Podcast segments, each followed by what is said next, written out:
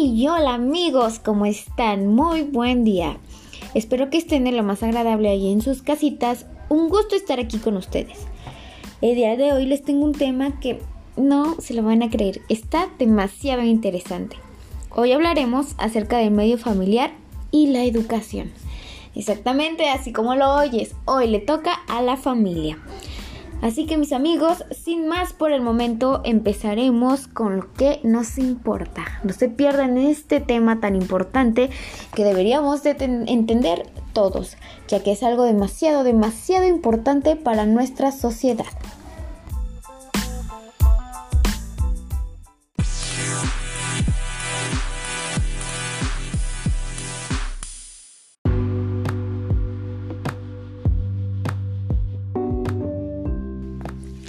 Muy bien, muy bien. Ahora sí, empezaremos con lo que nos importa.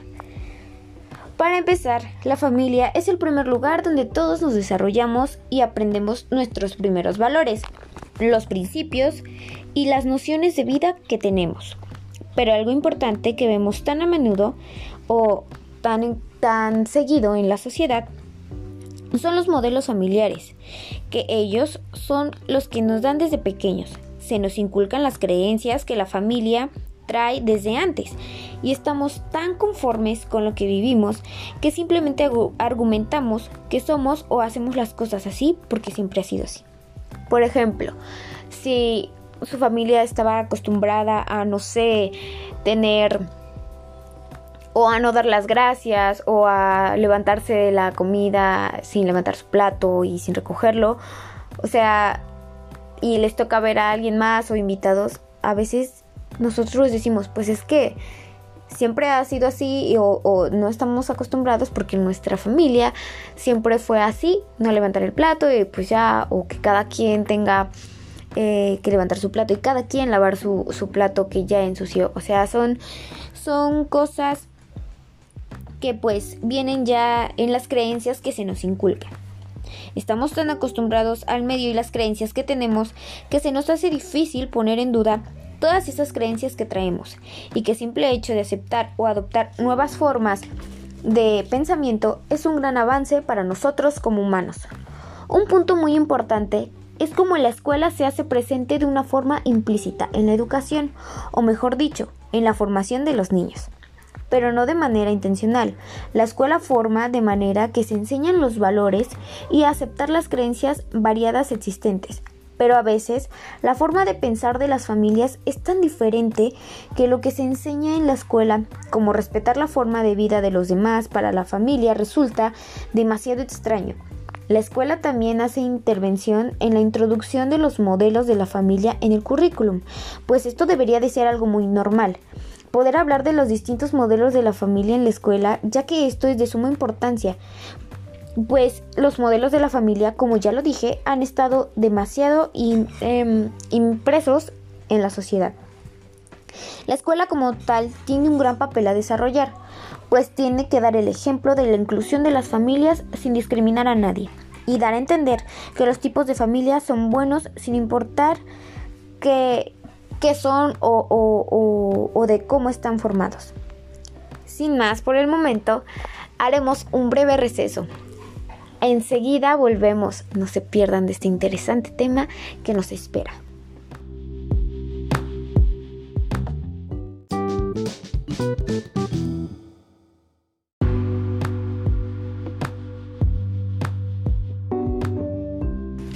Ok, ok, estamos de regreso.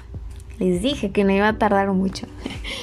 Bien, tenemos que tener en cuenta cuáles son los diferentes tipos de familia o los modelos familiares. La primer familia o el primer modelo siento que es el modelo que tenemos como más eh, en común, más estandarizado, pues es la familia nuclear que está formada por los progenitores, uno, dos o más hijos. La siguiente es la familia extensa, que está formada por abuelos, tíos, primos y otros parientes consanguíneos o afines. La familia monoparental es aquella en la que el hijo o hijos cuentan con un solo progenitor, ya sea la madre o el padre. La familia homoparental es aquella donde una pareja de hombres o de mujeres se convierten en tutores de uno o más hijos.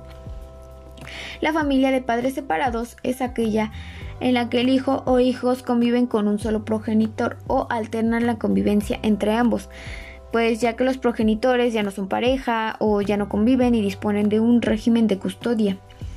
La familia ensamblada, reconstruida o mixta es aquella en la cual uno o ambos miembros de la pareja actual tienen uno o varios hijos de parejas anteriores. La familia acogida es aquella en la que los menores no son descendientes de los alumnos, es de los alumnos, perdón, de los adultos. Es aquella pues donde se adopta a los hijos. Em, la familia sin hijos por elección, como su nombre lo dice, es aquella en la que los conformantes de la familia toman la decisión de no tener descendientes. Bien, algo muy importante en la familia es la armonía, la comprensión y el apoyo. Esto es importante para la existencia y el comportamiento de tal familia y la formación de sus valores, pues la transmisión de los valores parece darse de forma principal en la familia, pues es lo que forma. Porque como lo dije antes, si la familia inculca y enseña valores de buena manera, formará a individuos capaces de aceptar, respetar y no lastimar a los demás. La escuela no es la única que se encarga de formar personas, pues su labor es hacer más fuerte las enseñanzas dadas por la familia, aunque el comportamiento de alguien no siempre dependa de la formación dada en la escuela y la familia, sino que los individuos son seres sociales. Y lamentablemente a veces, pues por más que la familia y la escuela traten de formar bien a sus alumnos o a sus hijos, ellos también se encuentran en un ambiente social que los está esperando y a veces no los tratan de buena manera o les enseñan cosas que no deberían y todo el trabajo eh, que se da o es inculcado pues se irá simplemente a la basura. Las personas a veces se dejan llevar por otras cosas que los hacen cambiar de forma de pensar. Por eso es muy importante que como familia y escuela se formen y se fomenten de buena manera los valores que se le dará a los niños o alumnos. Hablar de la familia y la escuela hablar en primer lugar de la responsabilidad de los padres en la educación de sus hijos y en segundo lugar de la necesidad de una colaboración estrecha entre los padres y los educadores. Entre la escuela y la familia debe existir una estrecha comunicación para lograr una visión globalizada de los alumnos, eliminando todos aquellos obstáculos, pues su objetivo principal de ambas partes debe ser siempre el bien de los alumnos. A veces por el modelo de familia es difícil que pues se hagan presentes en este trabajo de colaboración, pues hay circunstancias que lo impiden. Por eso es que el maestro tiene un rol sumamente importante en la educación del niño. Pues como lo escuchamos varias veces, la escuela es nuestra segunda casa y de cierta manera es verdad. Y el maestro o maestra se vuelve una figura muy importante por eso es que la familia, o mejor dicho los padres, no deben de ver al maestro como un rival, sino que deben tener en cuenta siempre su opinión. Deben estar conscientes de que ellos están preparados para dar su punto de vista acerca de los niños, ya que a menudo podemos ver familias que se niegan al apoyo brindado por los maestros y solo quieren hacer lo que ellos digan y a su manera. Por eso es que no hay que tener, perdón, por eso es, que hay que tener una buena comunicación entre padres y maestros, porque simplemente importa el bien del niño. A veces se niegan y yo creo que pues lo mejor para hacer sería mandar a que vengan a una cita a la escuela, ya que se interesen por sus hijos y poder formarlos de la mejor manera. Daremos otro pequeño receso y enseguida volvemos. No te pierdas de este tan, tan extenso o mejor dicho tan importante tema. Y a continuación daremos un ejemplo acerca de la función de la escuela y de la familia en la formación del niño. Ya regresamos, no te lo pierdas.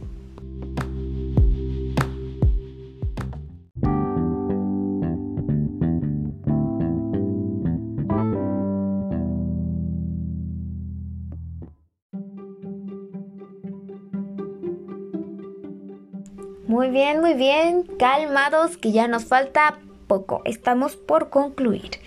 Para ya no aburrirlos más. bien.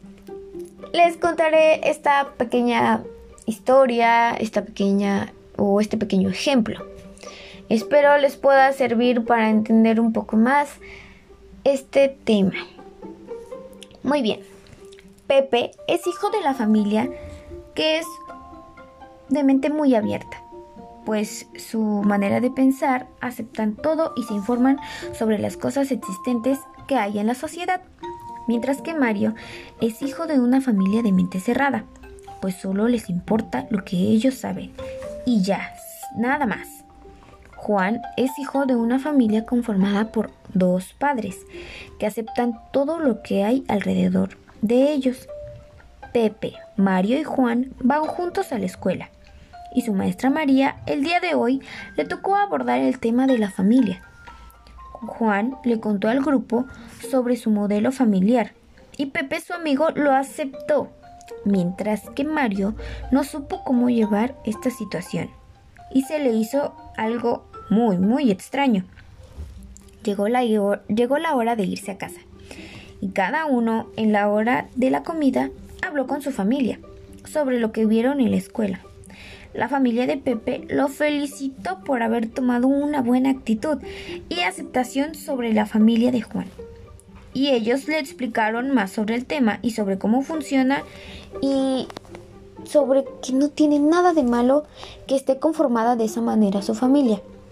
Mientras que en la familia de Mario no sabían qué decirle y solo le dijeron que eso no es normal y que no está nada bien que haya familias así.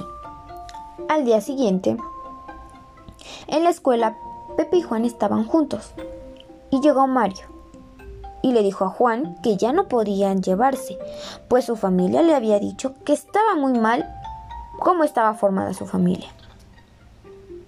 Inmediatamente Juan acudió a su maestra y le explicó lo que pasaba. Y la maestra tomó cartas en el asunto. Llamó a los padres de Mario y tuvo una plática con ellos. Pero no solo estaba ella, también acudió la psicóloga a esa plática y les hizo ver que no era nada malo que la familia de Juan estuviera formada de esa manera, pues en la actualidad es algo normal y algo que se debe de aceptar. Los padres de Mario estuvieron de acuerdo con que se tenían que poner más al corriente o más actualizados sobre lo que pasaba en su sociedad.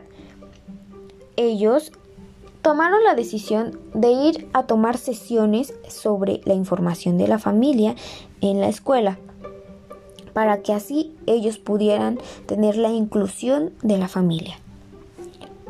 Pepe, Juan y Mario volvieron a ser amigos sin ningún problema, pues no solo tuvieron la plática los padres de Mario, sino que también Mario estuvo presente. Después de esto, hubo una campaña sobre la inclusión de las familias y toda la escuela tuvo una buena reacción. Y ahora los alumnos están más desarrollados y más informados sobre el tema de la inclusión de las familias y los diferentes tipos de modelos que hay. Analicen esta historia, espero les haya gustado. Regresamos en un momento más.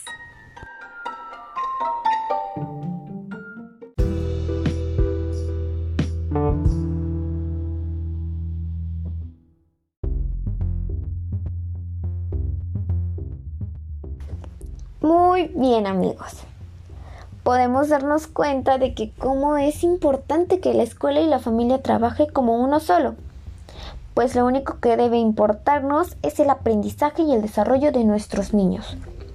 La familia debe trabajar en la mejor armonía y nosotros como pedagogos debemos entender que tenemos un trabajo muy, pero muy importante para formar a niños en los mejores valores, en el mejor ambiente y hacer que los niños no tengan problemas para desarrollarse en la sociedad o para formar niños de bien y siempre, siempre formar a niños de mente abierta. Pero eso sí, siempre en la colaboración con la familia o con los que más se pueda. Muy bien, hemos llegado al final de este tema tan maravilloso. Espero que de una u otra manera les haya servido esto que les acabo de hablar. Pues en serio, siento que es de suma importancia saber sobre cómo la escuela y la familia se involucran uno solo para nuestros desarrollos, porque exactamente lo que ahora eres tú es porque el aprendizaje que tomaste de la escuela y el aprendizaje que tomaste de tu familia te convirtió en lo que ahora eres, porque siempre vas a tener un poco de ambas partes y hasta de la sociedad, o de cada miembro de la familia o de cada persona que ha estado y te has cruzado con ella en su vida. Sin más por el momento, espero les haya gustado este tema. Soy Merari Concepción Sánchez Piña y espero verlos después. Que tengan un buen día. Hasta luego.